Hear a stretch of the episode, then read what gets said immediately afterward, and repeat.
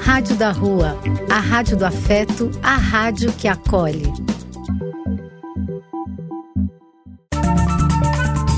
Apoio: Casa de Vó, Banho para Geral e Instituto de Políticas Relacionais. Programa e quem quiser que conte outra. Depois de ouvir uma boa história, é conversando que a gente se entende.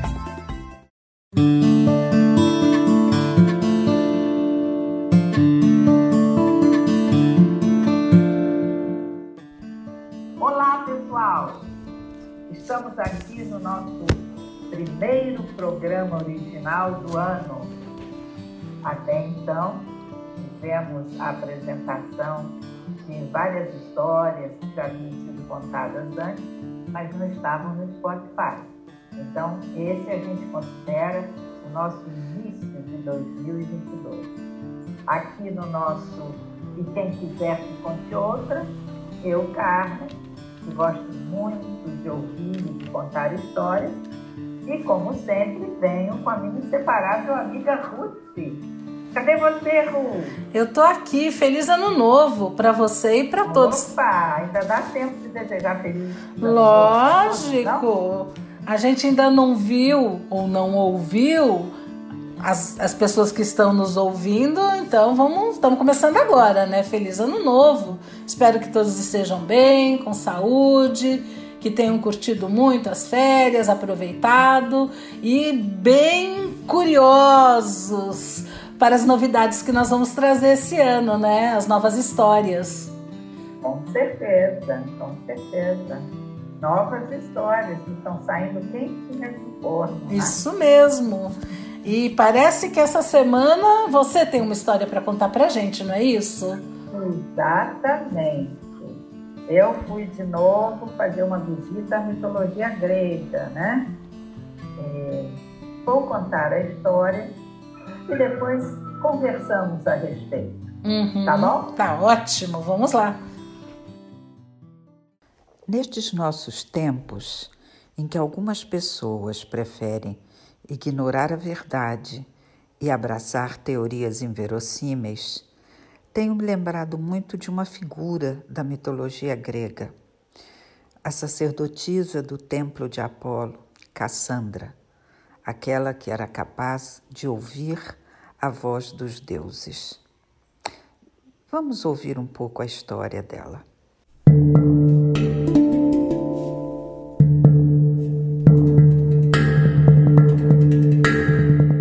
Cassandra era uma princesa de Troia.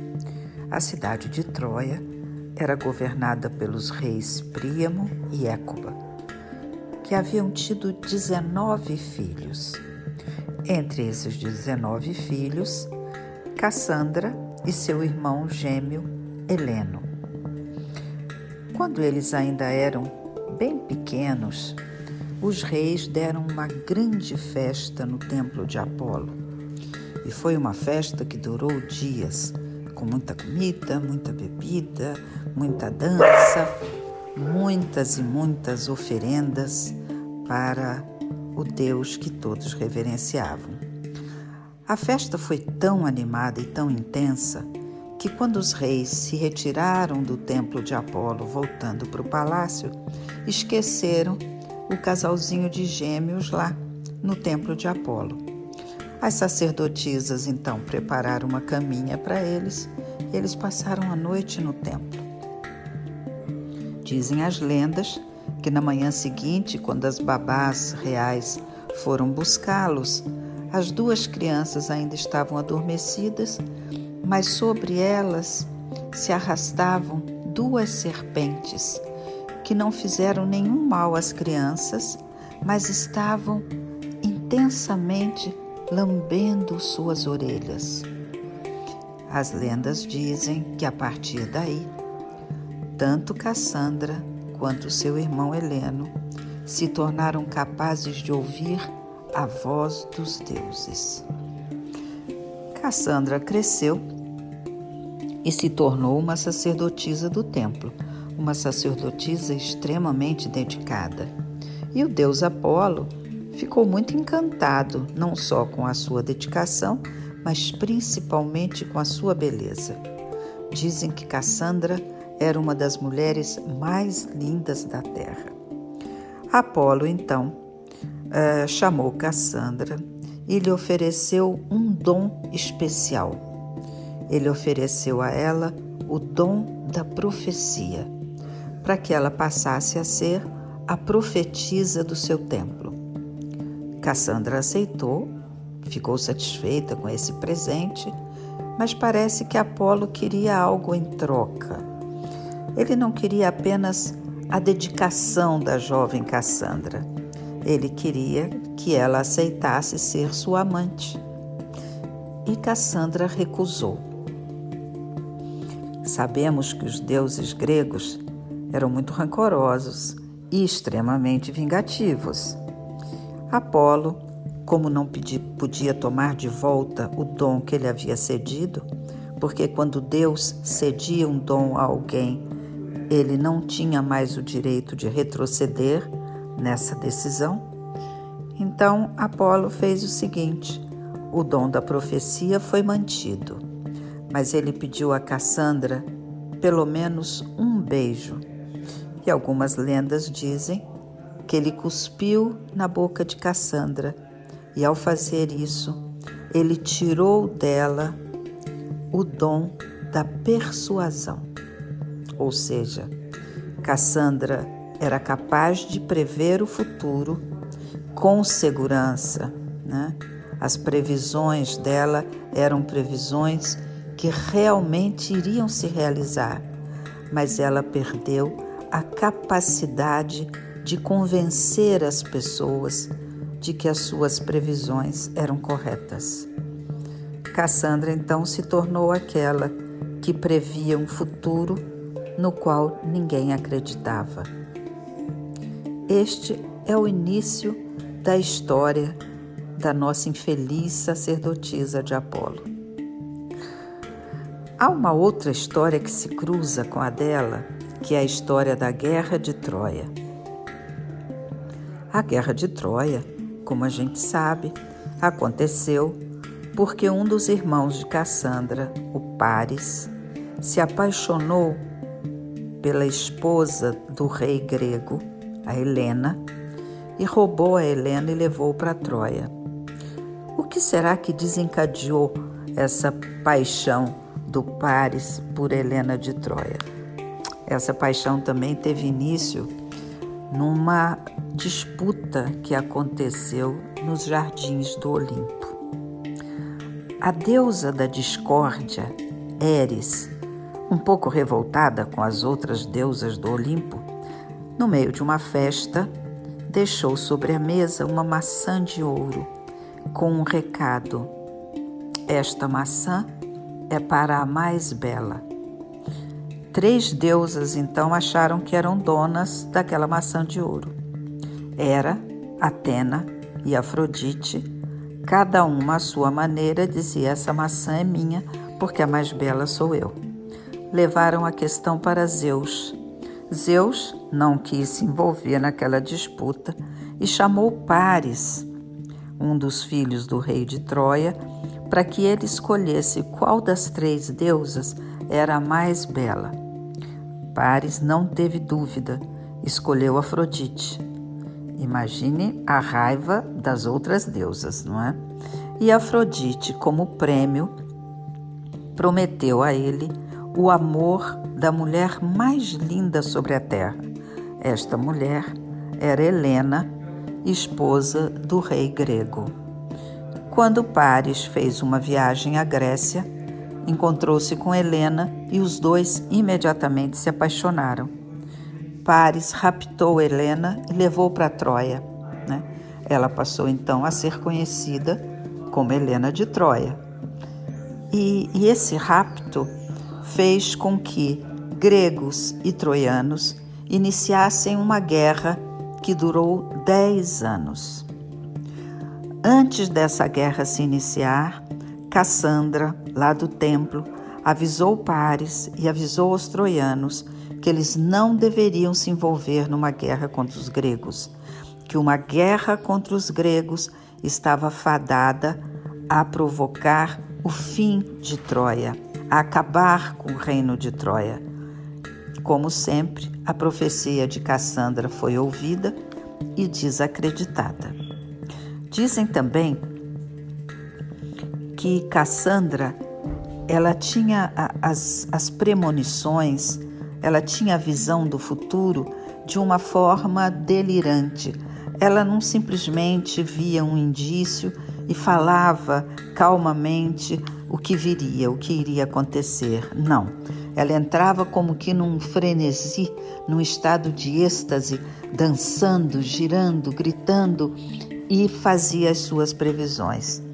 As pessoas acharam então que era mais fácil considerar a Cassandra como uma sacerdotisa louca. Então, o fato dela ser considerada louca ajudava ainda mais a desacreditar as suas premonições. Durante todos esses anos de guerra, Troia perdeu os seus heróis, perdeu grandes guerreiros, mas mesmo assim ninguém ouvia as súplicas de Cassandra para que a guerra terminasse, levando essas súplicas a sério. É como se Cassandra trouxesse para eles a verdade numa bandeja e todos preferissem ignorar. Culminou a guerra de Troia com um presente que os gregos deixaram uh, para os troianos do lado de fora das muralhas da cidade de Troia. Os gregos construíram um enorme cavalo e aparentemente as tropas gregas se retiraram, foram embora. Cassandra alertou a todos: este cavalo não é um presente. Este cavalo é simplesmente a marca do começo do fim da cidade de Troia. Mas ninguém prestou atenção naquilo que ela falava. Os troianos acharam que os gregos tinham se acovardado depois de dez anos de luta e resolveram abandonar a guerra e deixar aquele cavalo de madeira de presente. Abriram as portas da cidade e colocaram para dentro aquele enorme cavalo de madeira que, como sabemos, trazia no seu interior vários soldados gregos. Os soldados gregos esperaram silenciosamente enquanto os troianos passavam o dia comemorando, bebendo, celebrando. E à noite saíram de dentro da barriga do cavalo de madeira, derrotaram os troianos, né? liquidaram a família real, pegaram Cassandra, que era uma princesa, e entregaram para um dos generais, o Agamenon, e a Cassandra, que durante tantos anos havia predito esse final infeliz para a cidade de, de Troia, continuou a ser vista e encarada simplesmente como uma mulher enlouquecida, em cujas palavras não deveríamos dar a mínima atenção. Né? As lendas que se contam a respeito de Cassandra variam de um autor para outro, mas de um modo geral, o que vem atrelado à figura dela é exatamente isso. Não basta você ter o dom da profecia, você conseguir ver de onde vem a verdade, aonde a verdade se instala. Você precisa ter também a capacidade do convencimento, o dom da persuasão, que foi o que a Cassandra havia perdido a partir da vingança de Apolo.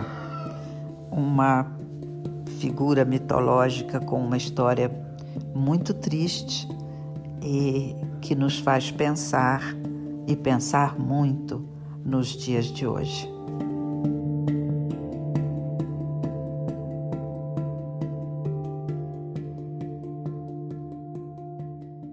Cassandra Enca, que história, que mito interessante. Agora, devo confessar para você que eu. Sabe que eu fiquei com um pouco de pena da Cassandra? oh, sempre que a gente conta algumas histórias de mitologia, eu lembro aquele poema do Fernando Pessoa, que a Marcela comentou comigo, não sei se você vai lembrar, hum. que um trecho dele diz: Os deuses, ah, esses eu quero que me esqueçam. Os deuses são absolutamente cruéis. Então, eles, eu acho que toda a mitologia, na minha, na minha fantasia, assim, com, ah, cada história da mitologia que eu vou lendo é como se fosse uma parte de uma grande colcha de retalhos que seria assim a alma da humanidade. Você está entendendo? Uhum. Então, cada personagem, cada história vai me trazendo assim um pouco da nossa humanidade, nosso lado de luz, nosso lado de sombra, os deuses inclusive, né? Então, a, a história da Cassandra é triste, assim. Sim, uh, eu entendo, eu concordo quando você diz sobre uh, a mitologia, os mitos, os deuses trazerem essa humanidade para gente. Agora, pensando na Cassandra em particular, talvez me dê um pouco de pena, um pouco de desespero pelo momento atual que a gente está vivendo. Uh, ao meu ver, eu sinto que a Cassandra é a ciência hoje, né? Com certeza. Que tira uh, conclusões muito importantes, mas não está conseguindo ser ouvida. Talvez. É, eu, eu, vejo hoje a, a, a ciência como se fosse a Cassandra pregando no deserto. Isso. Não é? Isso. Agora, você sabe, Ru, que essas figuras da mitologia, uh, várias, várias releituras vão sendo feitas a respeito delas. Uhum. Em cada momento histórico, uh, um poeta, um escritor, um pensador uhum. vão fazendo uh, releituras dos mitos. Né? Eu até acrescentaria, né? Eu até encontrei uma, uma releitura, vamos dizer assim, feita por um neurologista. Ora, ora. E o que que, o que, que dizia essa, essa leitura neurológica aí da Cassandra? É, na, na realidade, esse neurologista, ele chama Luciano Magalhães Melo e ele, ele escreve uma coluna para a Folha de São Paulo. Então, num, num artigo que foi exatamente há três anos atrás, dia 25 de 2019, ele escreveu o seguinte texto. Uh, chama O Mito de Cassandra, porque ignoramos as evidências que predizem algo. E ele acredita que tem uma explicação neurológica para isso, né? Porque. Ah, que interessante! É, é. Uh, ele coloca que a persuasão é uma forma de mudar o outro e acaba reduzindo diferenças de opiniões e atitudes. Quando alguém diverge dos demais membros do seu grupo, seu cérebro capta essa divergência e provoca um desconforto que compele o cérebro a buscar alternativas para que nós ajustemos no ao que os nossos pares esperam. A convergência social ativa áreas cerebrais envolvidas em recompensa e prazer. Né? E ele, Olha que interessante isso, é, é, e ele vai um pouco além, né? ele diz que essas recompensas elas estão localizadas no córtex. Um, um dos lugares seria o córtex pré-frontal, tá? E aí o que acontece? Pessoas com mais atividade no, córtex, no córtex pré-frontal são mais propensas a aceitar as novidades, a fazer as mudanças. As pessoas que têm pouca atividade no córtex pré-frontal. Mais resistentes. Resistentes. Nossa, resistente, uma ótima palavra que não tem nenhuma conotação pejorativa. Maravilha. Então, ser persuasiva é uma aptidão que está locada, ele até localiza no cérebro onde é que fica a, a persuasão.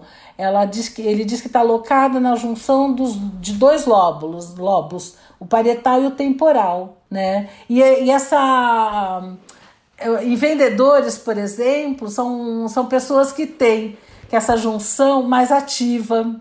Ah, faz todo sentido. Os bons vendedores são muito persuasivos. Exato, exato. Então, o, o que a gente. E outra coisa também que ele fala, mas se a gente pensar hoje a questão dos influenciadores Uh, os influenciadores eles influenciam mais na compra de produtos que eles estão relacionados. Né? Hoje existe uma figura muito frequente no nosso mundo que são os influenciadores. Né? São pessoas que têm muitos seguidores, etc, etc. E, e eles, por exemplo, uma influenciadora que é muito fitness, e tem o corpo muito em forma, uma aparência física muito bonita, ela vai ser muito boa, por exemplo, ela vai ter muito sucesso para persuadir pessoas a comprarem coisas relacionadas a fitness. Provavelmente, ele acredita que se ela for indicar um livro de literatura, talvez não tenha tanta aderência quanto ela indicar um shake, ou uma academia, ou um tênis novo. Então, Faz todo sentido, é, né? é, essa é a primeira coisa. E a segunda coisa, que como se ficasse uma briga entre ser persuadido a mudar de opinião, a ver uma nova coisa e continuar fazendo parte do grupo né? Que essas duas coisas concorrem e fazer parte do grupo é mais importante do que tudo,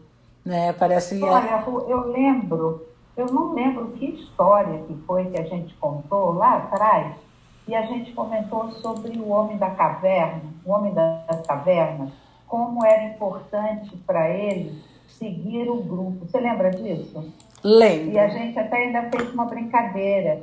Se o homem da caverna ver os companheiros passarem correndo, é melhor que ele siga na correria, porque senão ele pode ser devorado pelos leões, uhum. não é? Uhum. Então é, é, interessante isso que você está falando, porque o neurologista traz, traz quase que um, um registro biológico disso, né? isso.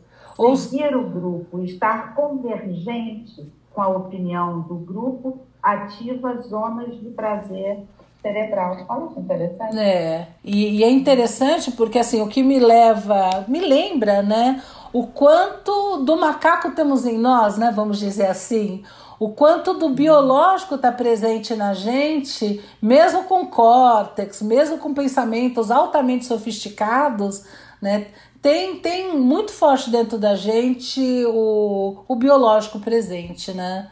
É mais importante. Ó, é, o, o subtítulo que ele deu: Nós, humanos, frequentemente não nos convencemos por meio da busca pela verdade, mas para nos alinharmos socialmente. A coesão com o grupo, como é importante, muito interessante. Exato. E exato. você sabe, porque eu achei, tá? nós convergimos neste começo de conversa, porque você procurou alguém, um neurologista que traz a voz da ciência, e eu encontrei um artigo também de um, de um cientista, uhum. né? o doutor Pedro Pereira Risato, que é um anatomista comparativa, zoólogo de vertebrados, é, o, o, nome é ictiólogo, né? e ele escreveu um artigo que eu achei muito interessante, e o título é O mito de Cassandra, o negacionismo científico e a tragédia dos cientistas brasileiros na pandemia.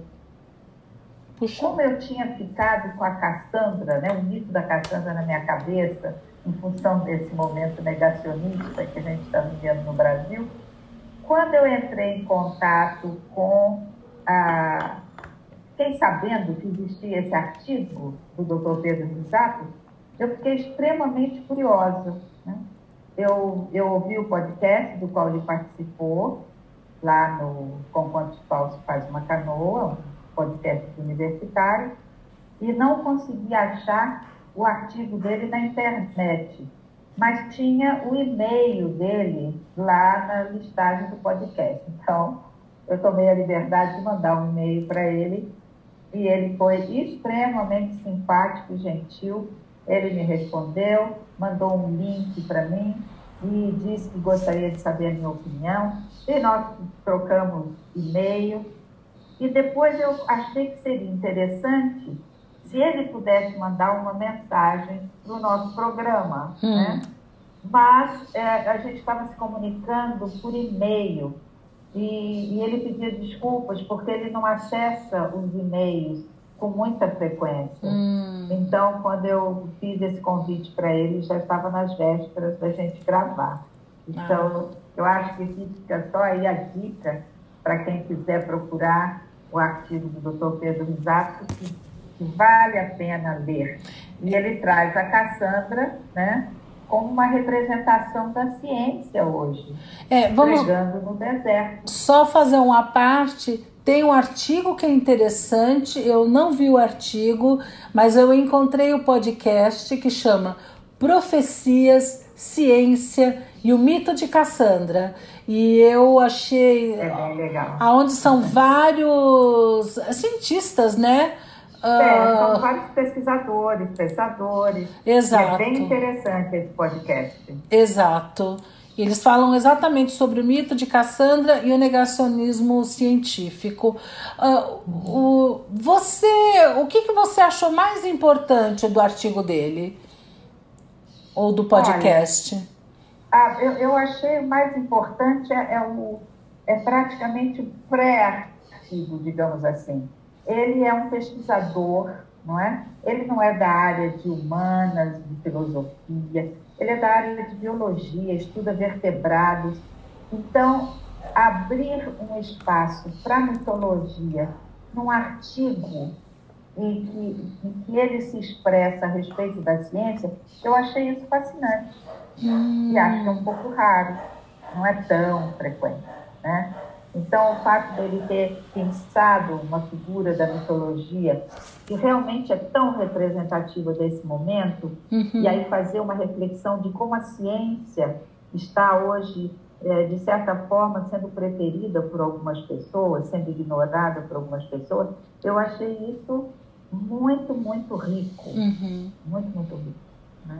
Ou Então, seja, é um artigo que você lê gostosamente, uhum. sabe? Você é um pesquisador, uma, um PhD, mas ele consegue fazer um artigo acessível, que as pessoas podem ler e vão gostar e vão aprender muito e vão refletir. Quer dizer, você está contando de uma certa maneira que os cientistas estão preocupados com negacionismo. Com certeza. Inclusive, no artigo dele, antes de falar da pandemia, ele fala do aquecimento global.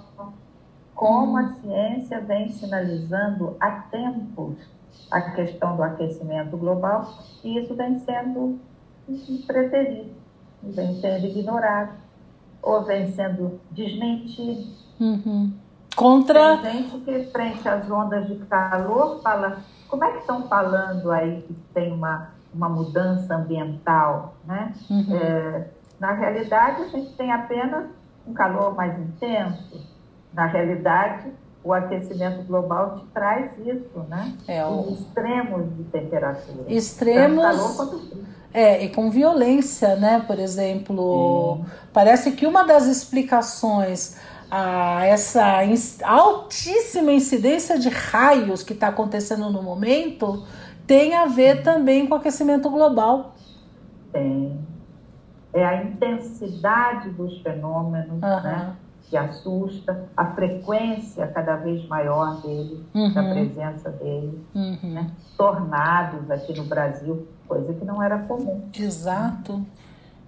Exato. Agora, voltando para a figura da, da Cassandra, Uhum, um outro aspecto que eu acho fascinante é que essa figura ela é usada por pessoas defendendo até posições opostas. Como assim? Eu encontrei isso quando eu encontrei uma, um trabalho falando de uma peça de um autor alemão. A peça chama Cassandra. Né? E essa peça, ele fala ah, o seguinte, que a Cassandra, era um, essa peça é de 1941, então, na Alemanha, você já tinha o nacionalsocialismo eh, no governo, né? Ah, o Hitler e os seus asseclas. E, e o autor fala o seguinte, que a Cassandra é a verdadeira representação do nacional-socialismo. Ai, que medo. Medo e que terrível, né? Exato. Aí o que, que ele faz? O que, que ele faz, esse autor da peça? Ele compara os troianos com os alemães.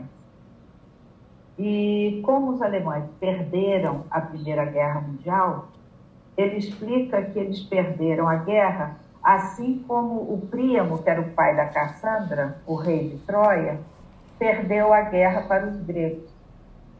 E a única pessoa em Troia que alertava que aquele movimento de procurar paz com os gregos e tal é, não era um bom caminho era Cassandra. Então é como se ele dissesse: olha, na Alemanha a gente perdeu a Primeira Guerra porque quando vinham os nacionais socialistas, os nazistas, alertando para a atitude do governo alemão, ninguém deu ouvidos. Né? Então, perdemos a guerra. Então, a Cassandra é representada como a, alguém que era a única que tinha uma visão exata do que estava acontecendo e previa o futuro de forma adequada. Bom, isso em 1941. Mas antes disso, nós tivemos poetas, tivemos escritores, também alemães, que mostravam a Cassandra como alguém que, que previa o terror que viria a ser o nacionalsocialismo. Deu para entender? Uhum. Então, tem poemas de 1933, em que o autor identifica a Cassandra com um grupo de judeus que sinaliza os horrores que viriam se não se desse um basta naquele movimento crescente nazista. Em 1938, tem autores também que apresentam a Cassandra como uma voz humanitária no meio daquela perspectiva terrível que o movimento nazista sinalizava para a Alemanha. Uhum. Você percebe, Ru? A mesma figura analisada de pontos de vista diferentes. Uhum. É, como se houveram avisos, houveram Cassandras uh, avisando. Sim. E aquelas pessoas não puderam, não quiseram, não conseguiram ouvir. Ouvir, exatamente. E, e por que, que será que não conseguiram ouvir? Olha, teve uma coisa que eu li que eu achei interessante é, para a gente pensar a respeito, que dizia o seguinte: talvez a Cassandra não fosse ouvida porque ela trazia sempre más notícias. E o ser humano, ele tem uma certa dificuldade de aceitar uma notícia que empane a, a possível beleza do futuro dele. Uma notícia que mostra para você que o futuro pode ser triste, ou cruel, ou assustador, o, o ser humano tende a, a, a, se afastar dela, a negar. Né? Você lembra daquele filme Não Olhe para Cima? Uhum. A notícia é dada, não é? Uhum. O cometa está vindo em direção à Terra e provavelmente, muito provavelmente, vai se chocar com a Terra.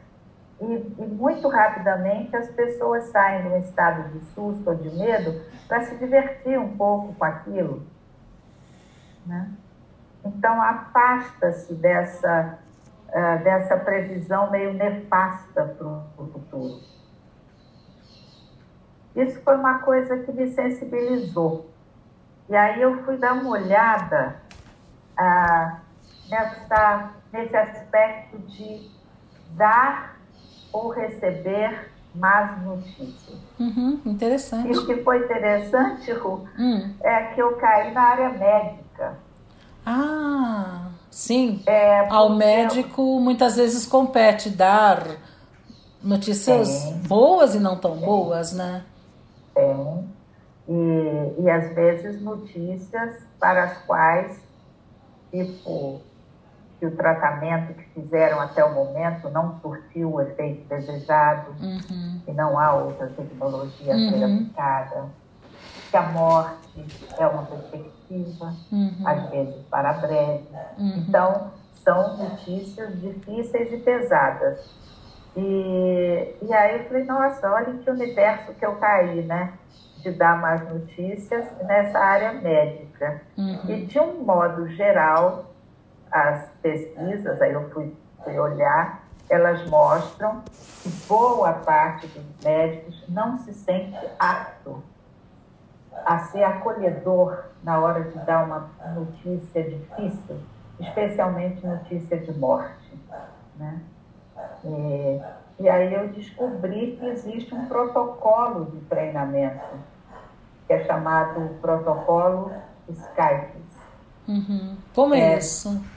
Na realidade, esse Skype é um, é um acrônimo.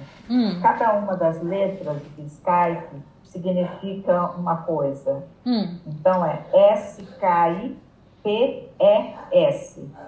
E cada uma dessas letras, uh, por exemplo, S é o setting, preparar-se. Uhum. O médico precisa se preparar quando ele vai dar uma notícia que é difícil, é negativa, é pesada. Ele precisa se preparar, saber bastante a respeito do paciente, saber bastante a respeito do quadro desse paciente, dos tipos de exames ou de tratamento que ele fez. Quer dizer, ele não pode chegar uh, sendo ingênuo com relação ao quadro do paciente dele. Uhum. Né? É, depois tem, além do setting, a, a perception, né? é, perceber o paciente. Depois, porque a palavra é spikes, né? Depois, I, invitation, convidar o paciente a refletir junto com ele. Uhum. Volto na, no passo anterior.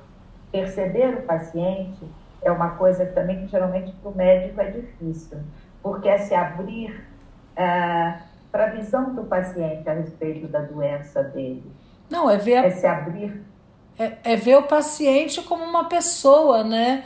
E como não um pessoa. portador de um problema ou de uma doença. Como uma pessoa em estado de sofrimento, ou de medo, ou de negação. Então, assim, é, é puxar um, um lado quase que um atendimento psicológico mesmo, uhum. quase, na relação com o paciente. Depois, knowledge, conhecimento. É preciso informar o paciente, uhum. dar todas as informações que ele, que ele queira, que ele queira saber. Uhum. Emotions, expressar emoções. Quando fizeram uma pesquisa, um número grande de médicos e enfermeiros, expressar emoções e acolher emoções do paciente para o médico era quase tão difícil quanto dar notícias de morte iminente. Uhum. E o último, a estratégia. É, eu gosto muito desse último, de estratégia, porque eu sinto que é aí que você pode injetar uma coisa que é fundamental quando você dá uma notícia é, negativa, pesada, ruim, é você ter também, trabalhar junto com a pessoa que está recebendo essa notícia, um pouco de esperança. Uhum. Quais as minhas estratégias? Eu tenho X tempo de vida e como eu posso me estruturar uhum. para que esse tempo de vida seja produtivo para mim, seja uhum. amoroso, se faça sentido. Você está entendendo? Isso eu achei, eu fiquei surpresa de ver que existia esse protocolo Pois Para ajudar é. os médicos a se preparar para dar mais notícias. Nossa, eu acho tão importante esse protocolo, mas sei lá, não sei. Esse ano eu vivi uma experiência tão complicada nesse sentido, ano que passou. Uh, meu pai teve uma enorme perda visual, muito grande mesmo. E nós fomos em vários médicos, Uh, pessoalmente, eu já estava achando que não teria jeito, mas eu não sou paciente, né? Uh, e meu pai insistiu de mais um médico bastante famoso, bastante conceituado, uh, ah, para ouvir mais uma opinião. E é lógico, nós achamos que era direito dele e fomos, levamos ele.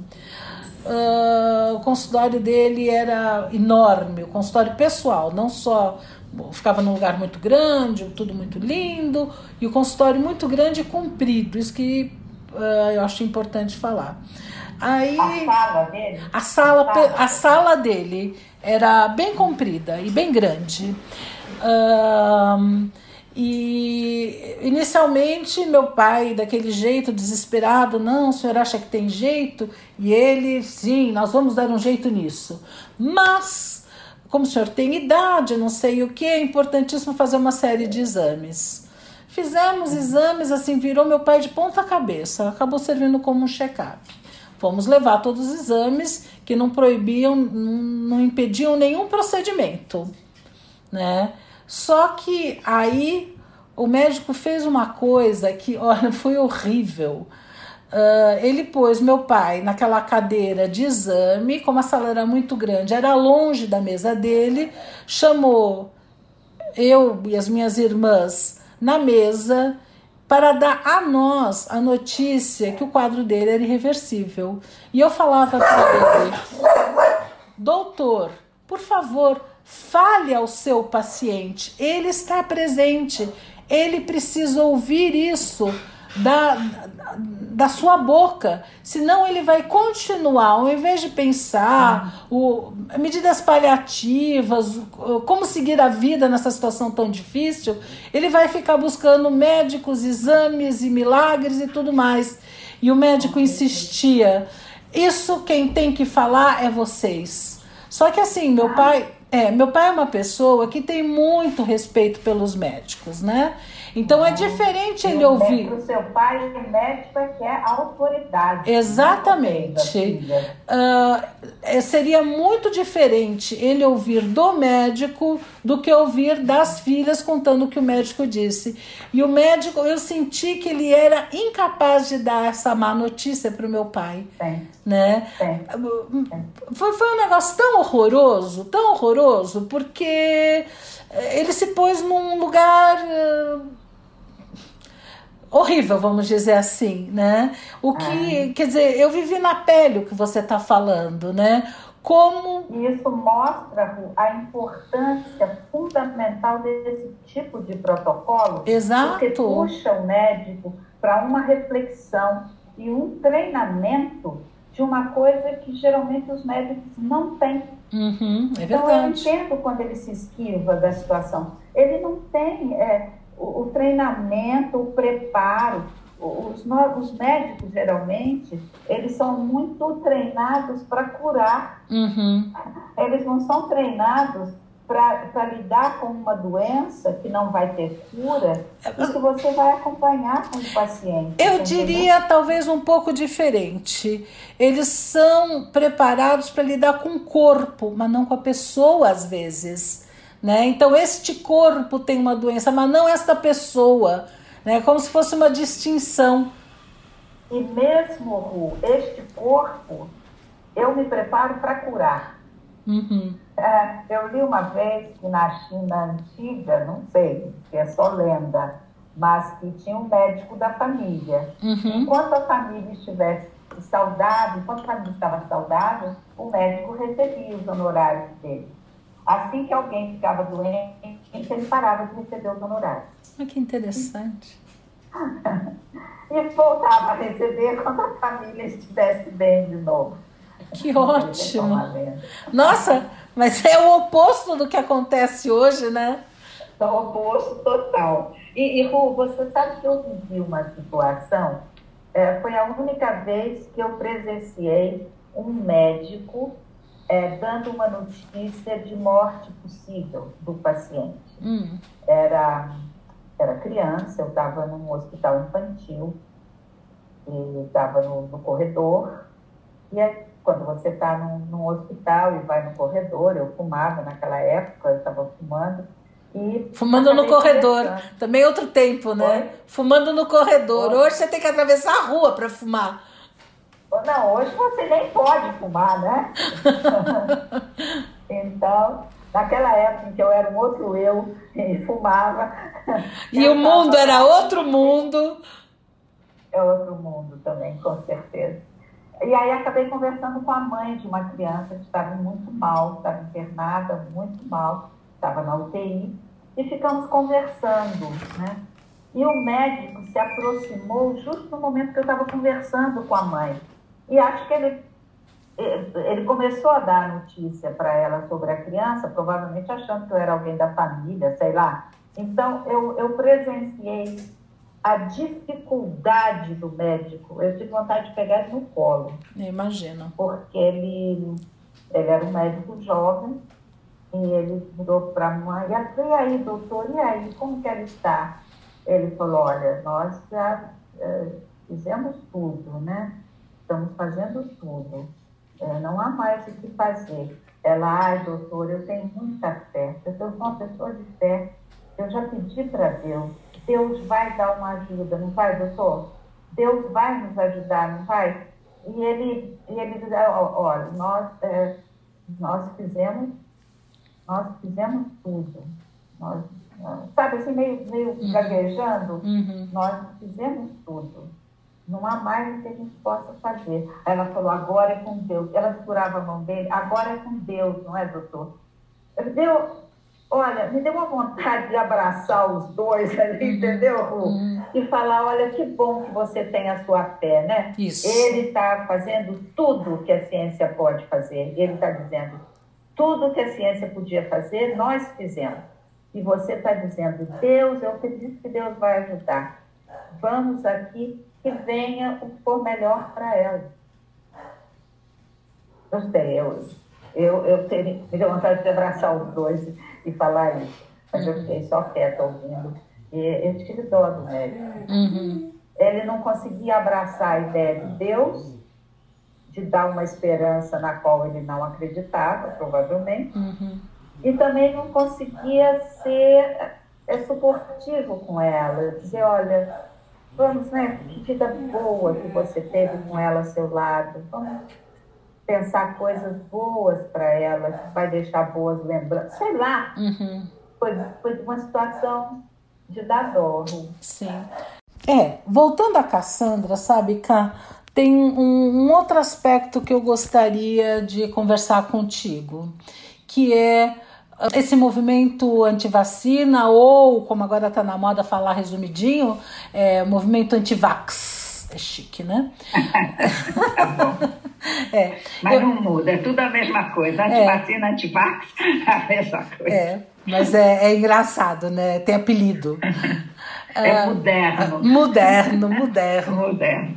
Então, eu encontrei um artigo muito bom da BBC News do Brasil que chama assim da varíola à Covid-19, a história dos movimentos antivacina pelo mundo. Esse artigo é fresquinho, agora do dia 15 de janeiro, né, de 22, e, assim, resumidamente, o que ele nos traz é a lembrança que o movimento antivacina não surgiu agora, né? Uhum. Uh, o movimento uhum. antivacina no mundo é uma coisa antiga. A gente uhum. convive uhum. com isso há muito tempo. E, e na realidade. Desde que inventaram as vacinas. Exatamente. Desde que inventaram as vacinas, a gente tem um movimento anti-vacina. No Brasil teve toques assim irônicos, barro horrorosos, por exemplo, com relação à erradicação da febre amarela, né? Quem, quem se lembra um pouquinho da história. E recentemente, com esse movimento anti-vacina, nós tivemos um episódio horroroso Uh, porque teve um, um, artigo que depois se revelou fake, né, falso, onde associava a vacina de sarampo, na realidade é a tríplice, né, com autismo. Isso foi nos anos 90. Mas isso, sim, sim. isso provocou. Isso daí. Sim, só que isso provocou, primeiro, hoje sabe-se que é falso, que não é assim que se, entre aspas, adquire o autismo, uhum. né? Uhum. Uh, e provocou uma epidemia de, de sarampo pelo mundo, uma doença que já estava praticamente erradicada. Quer dizer, Sim, o perigo. As pessoas pararam de vacinar as crianças, né? Sim, com medo do autismo. Em função dessa fake news. Sim, uhum. e, e ao invés de checar se esse artigo era confiável, científico e tudo mais, que é uma pena. Atualmente eu. Aconteceu eu... a mesma coisa com a cloroquina, né, Ru? Sim. O cara que o francês que primeiro falou que a cloroquina combatia a Covid, depois ele se retratou. Mas uhum. o estrago já estava feito. Uhum. Aliás, o estrago aqui no Brasil continua sendo feito. Exato, tem gente até hoje, me dê a mim o meu kit Covid, até hoje. Tem. Tem gente que acredita uhum. que foi curado em função do kit Covid. É, nossa, para mim é algo assim muito assustador. E, e outra coisa. E tem uma coisa, Ru, que me vem também você fala aí do movimento antivacina, desde lá de trás, na época do combate à varíola e tal, e até hoje no Covid. Hoje a gente tem uma presença maciça das redes sociais uhum. que agilizam a transmissão da informação de uma forma assim inimaginável. Mas a né? informação né? que não necessariamente é confiável e boa, né? Com certeza, mas é isso que eu estou falando. Uhum. Então essas fake news, não só elas aparecem, como elas são divulgadas e veiculadas com uma rapidez. E se você tem algum interesse político ou ideológico em função da transmissão de uma determinada fake news, você ainda coloca aquele monte de robô divulgando e tal. E as notícias vão todas chegar no WhatsApp do titio lá, né? Uhum. E vai passar para a família. Ai, nem fale, então, nem é fale. Terrível, né? Tem uma coisa que eu gostaria de comentar rapidamente, na realidade não trata-se de uma coisa, teve uma pesquisa super séria, super bem feita, o pessoal da Faculdade de Enfermagem da USP de Ribeirão Preto e essa pesquisa é tão séria que ela foi publicada em revista internacional, que é um, um bom indicador, onde eles estudaram 6.843 pessoas e países de língua portuguesa, né? ou seja, Portugal, Brasil e países da África, entre maio e agosto de 2020 e o artigo chama Teorias da Conspiração e Desinformação explicam hesitação vacinal em países de língua portuguesa. É muito interessante esse artigo. Não vai dar, porque a gente já está terminando o programa, não vai dar para se alongar, mas eles estudam o que, que leva 21,1% das pessoas que não tinham intenção de se vacinar, eles estudam quais seriam os motivos, né? Uma coisa que chamou muito a minha atenção é que entre os homens, né, desses 21%, entre os homens, uh, eles observaram, uh, o que eles explicam é que homem tem que ser exemplo de força, virilidade e saúde perfeita, ou seja, eu sou tão forte que eu não preciso de vacina. E outras conclusões que aí vai. O, o artigo é muito interessante, acho que talvez em outra oportunidade a gente entre em mais detalhes nele, né? Uhum. E Ru, como a gente está terminando, eu acho importante, já que a gente mencionou que a Cassandra não era levada a sério, talvez porque ela só trouxesse mais notícias, uhum. talvez seja interessante para a gente terminar com uma dose de esperança, né? uhum. né? A gente perceber que, embora aconteçam situações, como por exemplo o Holocausto, na Segunda Guerra, o Holocausto judeu, e há um movimento negacionista, né, dizendo que o Holocausto não existiu, é, nós temos hoje um movimento que chama We Remember, uhum. e ele é celebrado no dia 27 de janeiro. É, um, é, é marcar uma posição no sentido de que nós lembramos, nós não nos esquecemos. E não nos esquecemos significa que vamos evitar que aconteça de novo. Uhum. Né? Então, esse tipo de movimento, eu acho que nos deixa esperançosos uhum. com relação a mudanças. Né?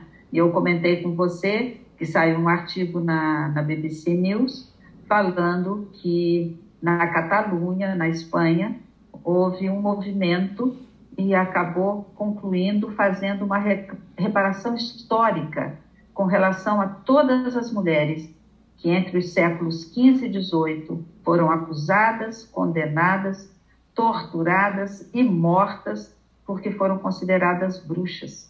Quanto, Então há um movimento de praticamente pedido de perdão. de quanto tempo depois? Ué, nós estamos no século XXI, nós estamos fazendo uma reparação histórica, não é? De séculos atrás. Que coisa, Ou hein? seja, as boas novas podem tardar, Uhum. mas elas chegam. Ah, que ótimo. Tá bom? Olha. Acho que terminamos por aqui, minha querida. Sim. Não vamos falar da música que nós vamos tocar? Nós vamos ouvir uma música maravilhosa. Você encontrou essa música, eu achei demais. Aham, eu também gostei.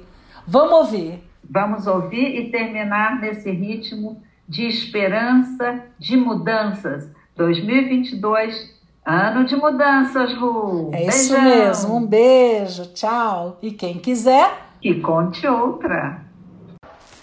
Negacionista é o novo videoclipe do cantor e compositor Rodrigo Piva. Vamos ouvir.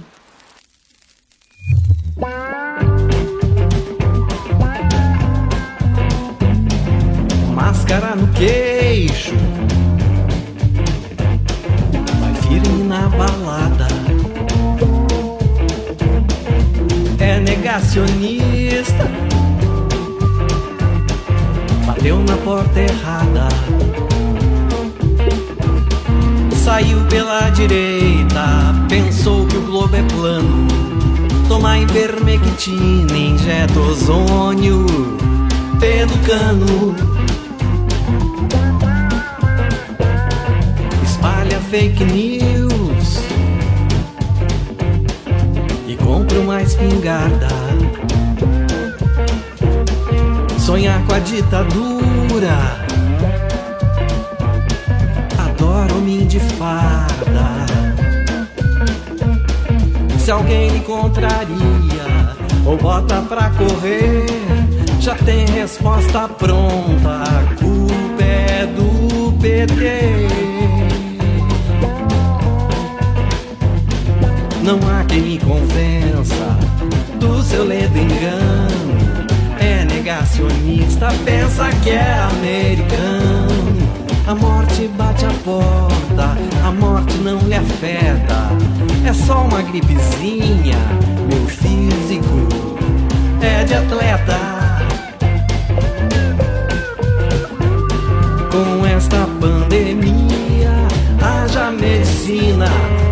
burrice não tem cura nem remédio.